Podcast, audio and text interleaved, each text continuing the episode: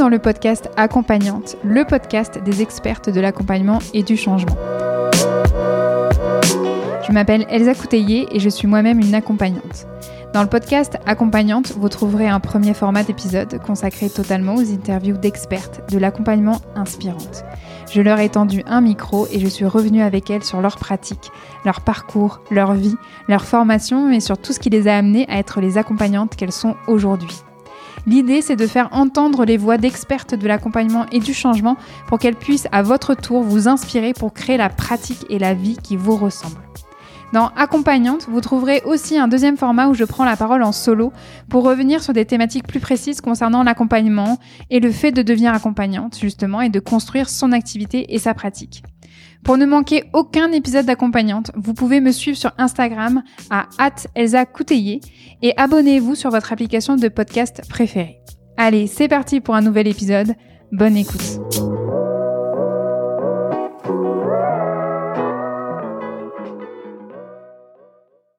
Bonjour à toutes, bonjour à tous, bienvenue dans un épisode euh, solo d'accompagnante un peu spécial parce que complètement enregistré on va dire à l'arrache. Peut-être que c'est euh, la jeunesse d'un nouveau format d'ailleurs sur le podcast, quelque chose qui serait un peu plus à vif, comme euh, une sorte de tilt fulgurant et que j'ai absolument envie de vous partager. Peut-être que même je vais l'appeler Vive d'or, vous savez, un peu comme un clin d'œil à Harry Potter et à son univers ou quand bah, dans un match de Quidditch il y a le vif d'or qui est attrapé, bah, le match s'arrête et que quelque part en fait on célèbre euh, cette victoire là. C'est un peu cette idée du vif d'or là dans l'audio, en mode euh, j'ai eu tellement un tilt fulgurant qu'il m'a fait me poser et qui m'a fait euh, sentir une vibration tellement forte que voilà, ça a vraiment vibré à l'intérieur et tellement vibré que bah, j'ai aussi envie de vous le partager et de célébrer ça en fait avec vous. Et donc le vif d'or du jour, C'est parce que là, j'étais en train de, de, là, je suis au cabinet, je viens d'arriver et je suis dans le, dans, dans, voilà, dans la salle. J'attends ma première séance, euh, ma première accompagnée du jour qui va arriver dans quelques minutes à 9 h Et euh, juste avant en fait euh, d'arriver, j'étais en train d'écouter un épisode de podcast. Ça fait très longtemps en fait que je ne consomme plus vraiment de contenu puisque je crée tellement de choses en ce moment que j'ai plus le temps de consommer. Et donc là, c'est un épisode de podcast euh, de, de Geneviève Gauvin. Je sais pas si vous la connaissez. C'est une euh, québécoise euh, qui est très connue pour euh, ses lancements catching, voilà, qui rassemble différents info infopreneurs et qui voilà, qui fait un bundle de formation chaque année en février. Et je l'ai écoutée aujourd'hui parce qu'elle était avec euh, Alexandra Martel, une autre euh, femme euh, entrepreneur québécoise. Et elles ont une grande discussion sur l'ambition, l'argent, sur les modèles économiques, sur aussi l'écoute de son propre fonctionnement. Et autour de la discussion de l'argent et de l'ambition, il y a eu un vif d'or qui m'a bien percuté. Elles étaient en train de parler d'une étude qui a été faite autour de la notion de gratification, mais une gratification étalée dans le temps. Elle prenait, elle reprenait en fait une étude qui avait été faite il y a quelques années avec des enfants où euh, chaque enfant on leur donne en fait une première un premier marshmallow et euh, on leur dit euh, si t'attends 10 minutes euh, t'en auras deux. Donc en gros euh, quand on arrive à retarder la gratification, on peut comprendre qu'on peut en avoir le double. Et donc c'était une étude de euh, de comprendre en fait de justement cette notion de gratification retardée en fait chez les enfants. Plus on sait attendre quelque part la, la récompense, mieux c'est. Et donc ils ont trouvé un lien entre le fait de pouvoir retarder les bénéfices euh, d'un succès avec le succès en lui-même. En gros, en fait, cette capacité à pouvoir euh, décaler la récompense, ben, c'était euh, des personnes qui avaient plus de capacité à pouvoir créer du succès en fait pour pour elles-mêmes. Ok, d'accord. Et moi, cette, cette étude, je l'avais pas lue directement. C'était d'abord mon conjoint qui m'en avait parlé, mais il y a des années. Et il m'en parlait souvent parce que moi, c'est justement une euh, quelque chose qui ne me parle absolument pas. Cette gratification retardée qui me parle tellement pas. C'est pas une notion que ça me parle pas. Juste, ça fait pas sens. Euh, enfin, déjà, ça fait pas sens. Mais même, ça faisait pas sens dans ma chair. C'était quelque chose en fait que j'ai jamais réussi à faire, à traverser. Euh, moi, la gratification retardée, c'est vraiment quelque chose que j'ai du mal à vivre et euh, que je me souhaite pas du tout. Moi, si j'avais été euh, une enfant lors de cette étude-là, je sais à peu près que j'aurais tout de suite mangé la guimauve, quoi. Et ça, j'en ai ressenti énormément de culpabilité, vraiment, et même de honte pendant des années et je l'ai jamais trop dit, même quand souvent on en a discuté avec mon conjoint de cette de cette étude-là. C'est aussi quelque chose que dans le milieu de l'entrepreneuriat euh, qui revient beaucoup. On dit beaucoup en fait aux entrepreneurs que votre succès dépendra surtout des efforts que vous faites maintenant et de la vision que vous pourrez en fait euh, avoir de vos bénéfices après, de pas tout de suite en fait euh, sentir les bénéfices, mais soyez fiers et soyez confiante en fait dans cette vision-là, ça va arriver. Voilà, moi c'est quelque chose que j'avais j'ai toujours eu du mal à faire et je culpabilisais beaucoup et j'en avais honte parce que je me disais bah, je suis pas une bonne entrepreneur, je suis pas une bonne visionnaire, je suis pas une bonne faiseuse en fait, je suis pas une bonne créatrice parce que moi je sais j'ai beaucoup beaucoup de mal de retarder en fait les récompenses, beaucoup beaucoup de mal en fait à, pouvoir faire des éléments, à mettre en place des actions sans me dire que je vais avoir une récompense tout de suite. Alors j'ai beaucoup de mal, ça ne veut pas dire que je n'y arrive pas du tout, mais j'ai beaucoup de mal et ça c'est vraiment euh, une c'est pas une souffrance euh, voilà de tous les jours où je me tords en fait euh, par terre, mais quand même ça c'est lourd, c'est pas quelque chose de fluide, c'est pas quelque chose de facile en fait pour moi, ça me donne beaucoup d'efforts. Et j'en ressentais comme je vous disais là beaucoup de culpabilité et beaucoup de, de honte et je me d'incompréhension aussi. Je me disais comment font ces personnes-là pour euh, pour pouvoir en fait euh, délayer, enfin pour pouvoir euh, retarder cette récompense-là, quoi. C'était vraiment une, un truc de comment comment ils arrivent à faire ça, comment ils ont appris à pouvoir en fait avoir cette capacité-là? Est-ce que c'est quelque chose dans le cerveau? Est-ce que c'est quelque chose dans, un apprentissage émotionnel? Est-ce que c'est dans une voilà Je me suis toujours posé la question. Mais c'est vrai que j'ai jamais trop creusé parce qu'en fait ça c'était tellement honteux et tellement une, une culpabilité euh, de, de, toute cette thématique-là que j'ai jamais vraiment creusé, quoi. Au détour et là, ce qui s'est passé ce matin, c'est qu'au détour euh, de mon chemin, je me suis dit, tiens, euh, j'ai vu passer la newsletter de Geneviève Gauvin, je vais écouter son épisode de podcast. Et, euh, et là, quand elle parle de ça, il y, a il y a une autre information qui vient, qui vient compléter tout ce que je savais, tout ce que je croyais savoir en fait sur cette étude-là. C'est Alexandra Martel qui précise un truc hyper important qui m'a même fait pleurer, pleurer d'émotion tellement ça, c'était un vif d'or que je me suis bien pris dans les tripes. Elle a précisé qu'ils ont refait en fait cette étude-là récemment. Ils ont repris des enfants, des groupes d'enfants, et ils ont été un peu plus vigilants, ils se sont un peu plus posé la question de la méthodologie, ils ont un peu plus regardé le contexte en fait de ces enfants, de, de, de là d'où viennent en fait vraiment ces enfants-là, qui sont ces enfants-là, qui sont euh, ces enfants qui arrivent à créer de l'espace entre le moment où ils peuvent avoir une première guimauve et quand ils savent qu'ils peuvent doubler dans 10 minutes en fait euh, leur gain? Qui sont ces enfants-là et qui sont aussi ces enfants surtout qui n'arrivent pas ou qui n'arrivent pas encore, ou qui n'arrivent pas du tout à retarder en fait le moment de, de cette récompense-là. Et ils se sont rendus compte que les enfants qui mangent tout de suite la première guimauve, en fait, c'est des enfants pauvres. Et donc là, on se rend bien compte que ces enfants-là, ben, ils viennent de milieux socio-économiques plus euh, défavorisés, où ils n'ont pas pu faire l'expérience du euh, ben, quand c'est là, ça peut être encore là, ou quand c'est là, ça peut être encore plus là.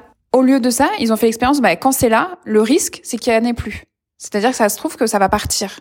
Donc autant en fait en profiter dès maintenant. C'est des enfants en fait qui n'ont pas appris qu'il pouvait y avoir quelque chose plus tard. Donc ils le prennent maintenant. Donc vous voyez, c'est moi ça, de, de, de, remettre du contexte, de remettre de la systémie. Ça, ça, ça c'est là où c'est important. On se rend compte à quel point c'est puissant. Ces enfants-là qui, ont, qui mangent la première guimauve tout de suite, c'est des enfants en fait qui ont, qui ont toujours connu en fait quelque part le manque ou la pauvreté. Et donc quand forcément il y a une première guimauve qui arrive, ben ils la mangent. Et moi là, moi, ça m'a fait un tilt, ça m'a fait un tilt. Alors non pas que j'étais une enfant pauvre, on peut pas dire ça, on peut pas dire que j'ai été pauvre, c'est pas vrai. Mais ça m'a fait quand même réaliser quelque chose qui est quand même lié en fait à, à mon enfance et puis à mon éducation et puis en fait aussi aux apprentissages émotionnels que j'ai pu avoir sur le manque. Euh, moi, je suis pas comme j'ai déjà fait deux épisodes sur l'argent, donc les personnes qui veulent creuser en fait sur euh, moi mon histoire avec l'argent, vous avez ces deux épisodes à votre disposition. Mais moi, ça m'a fait un tilt. Je me suis dit, mais oui, mais j'ai tellement été élevée dans une énergie du manque. J'ai tellement été éduquée dans une énergie de, ça se trouve, il y en aura plus. Moi, j'ai été tellement imprégnée de ça, c'est que quand j'ai quelque chose, c'est plus fort que moi, ben, je le consomme tout de suite. J'ai quelque chose tout de suite, je le profite, on sait jamais. Donc je le mange en fait maintenant. Et, et c'est on peut parler en fait souvent dans l'entrepreneuriat de la peur du manque, euh, que quelque part cette énergie du, du manque en fait faut faire attention euh, que je, quand justement on est entrepreneur. Mais on va pas jusqu'au bout en fait de ça, je pense. Et là ça montre bien que c'est important de remettre du contexte en fait dans ces grandes croyances sur l'entrepreneuriat, sur les grandes croyances en fait de l'argent. Donc et en plus donc si on élargit, si on va voir en fait plus dans le milieu de l'entrepreneuriat et qu'on arrive avec nos gros sabots avec des croyances en mode euh, Le succès, c'est quand vous pouvez vraiment euh, palier par palier construire quelque chose en fait sur le long terme, euh, avoir cette vision et vous nourrir simplement de cette vision et que là sur le court terme, il faut savoir faire des efforts, il faut savoir en fait pas du tout euh, dépenser, être dans une mode de trésorerie.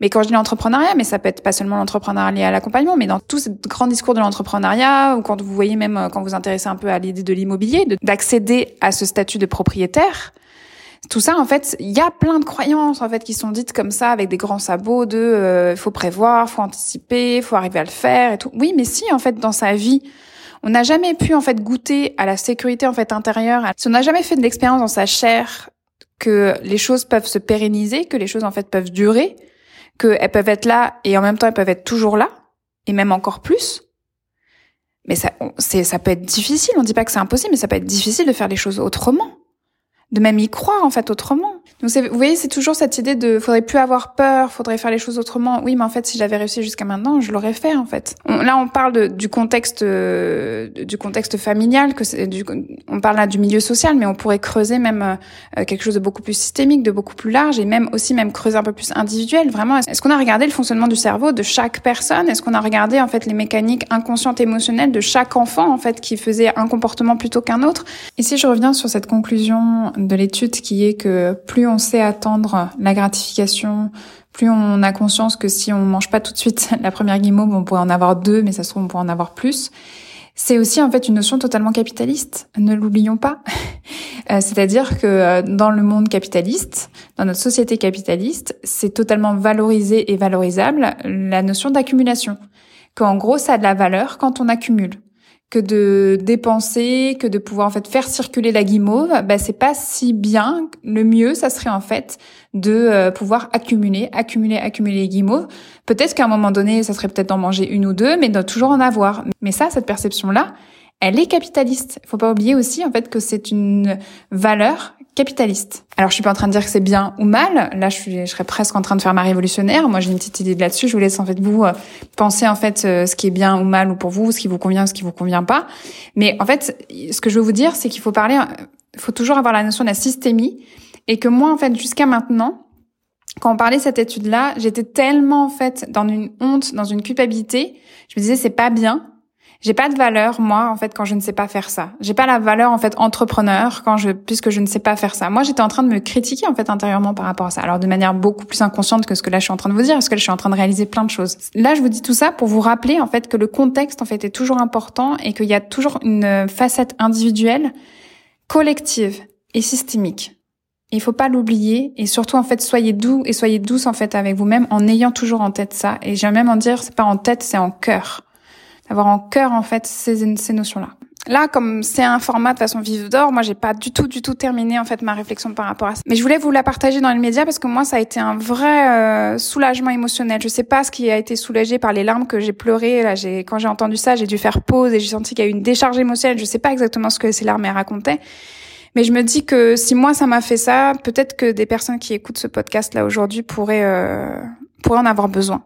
Et je vous conseille vraiment euh, d'aller écouter euh, l'intégralité de cet épisode entre Alexandra Martel et, euh, Geneviève Gauvin sur Effronté, parce que je pense qu'il y a, plein de pépites, plein de vifs d'or en fait qui pourraient vous aider non seulement pour vous-même dans votre relation à l'argent, mais aussi en fait par rapport à cette énergie du manque ou même par rapport à cette notion de vision ou d'ambition.